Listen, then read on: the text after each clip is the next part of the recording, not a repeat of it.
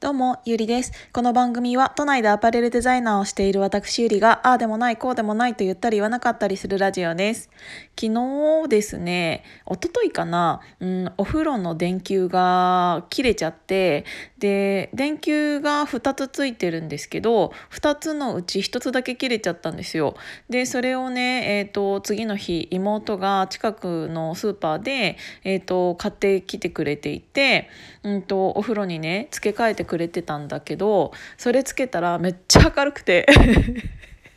あの今までついてたやつはあのちゃんと白熱灯ではなくてあのオレンジ色の光だったからあのお風呂に入っている時のリラックス感がちゃんと何て言うんだろうほわんっていう感じだったんだけどあの新しくね買ってくれたやつっていうのが、えーと、ちょっとねあのすごい明るかったからちょっとこれきついねっていう話になって、で、あの、家の中についていた、うん、オレンジの方の電球と今差し替えてお風呂を、えーと、オレンジの方にしてるんですけど逆に代わりにその部屋の中の明るさがすんごいなんか白い明るさになっちゃって。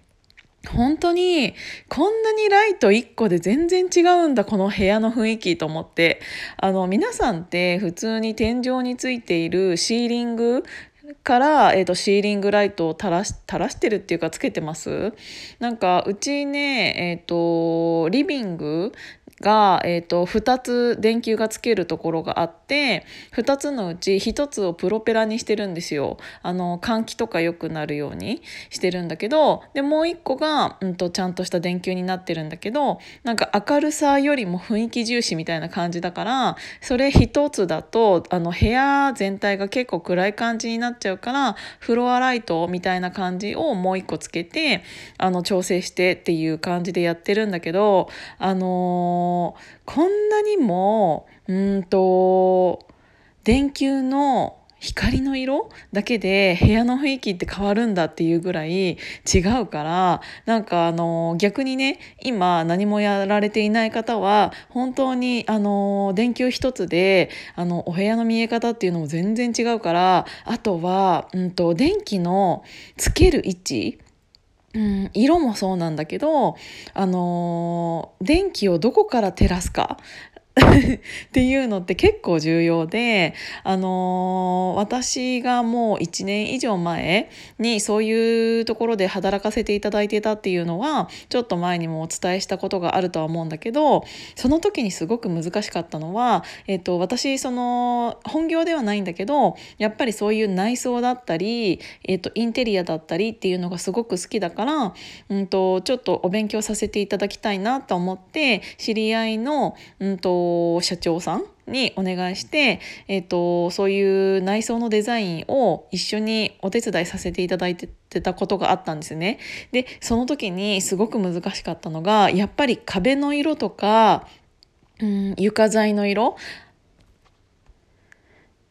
いろいろなんか、えっ、ー、と、サンプルみたいなのがあって、選ぶんだけど、でも選ぶときに、えっ、ー、と、電球の色を何にするかによって、その光が反射して何色に見えるのかっていうので、お店の雰囲気とかも全然違うし、自分が選んだその壁だったり床材だったりっていうのの見え方も全然違うの。だから、せっかく、え、ー、と、壁とか床とかをいいなと思ってその時選んだとしてもそれが、えーと、いざお店とかにお店とかホテルとかになって電球をつけたら全然違う色になったりっていうのがすごくあるからそういうのすごい難しいなっていうのと本当にその電球をどこから照らすかっていうのは、えーと、間接照明にするにしても例えば、えーと、ホテルだったら、えー、とテレビ台の裏から照らすのかそれとも普通にフロアライトとして照らすのかあとはソファーの下に、えーと、ライトを仕込ませるのかとか同じ電球を使うのでも、うん、と全然なんか見え方も違うし、えーと豪華感？ゴージャス感とかも全然違うからなんかそういうのも考えてお部屋をデザインするのってすごく難しいけどすごく大変ん？すごく難しいけどすごく楽しいなと思って私はそういうのを考えるのがすごく好きなの、うん、だからなんかライト一つとっても全然部屋の雰囲気って違うからそういうの楽しいよねって思って 面倒くさいと思う人いるかもしれないんだけど私はねそういうのがすごい好きなんですよね。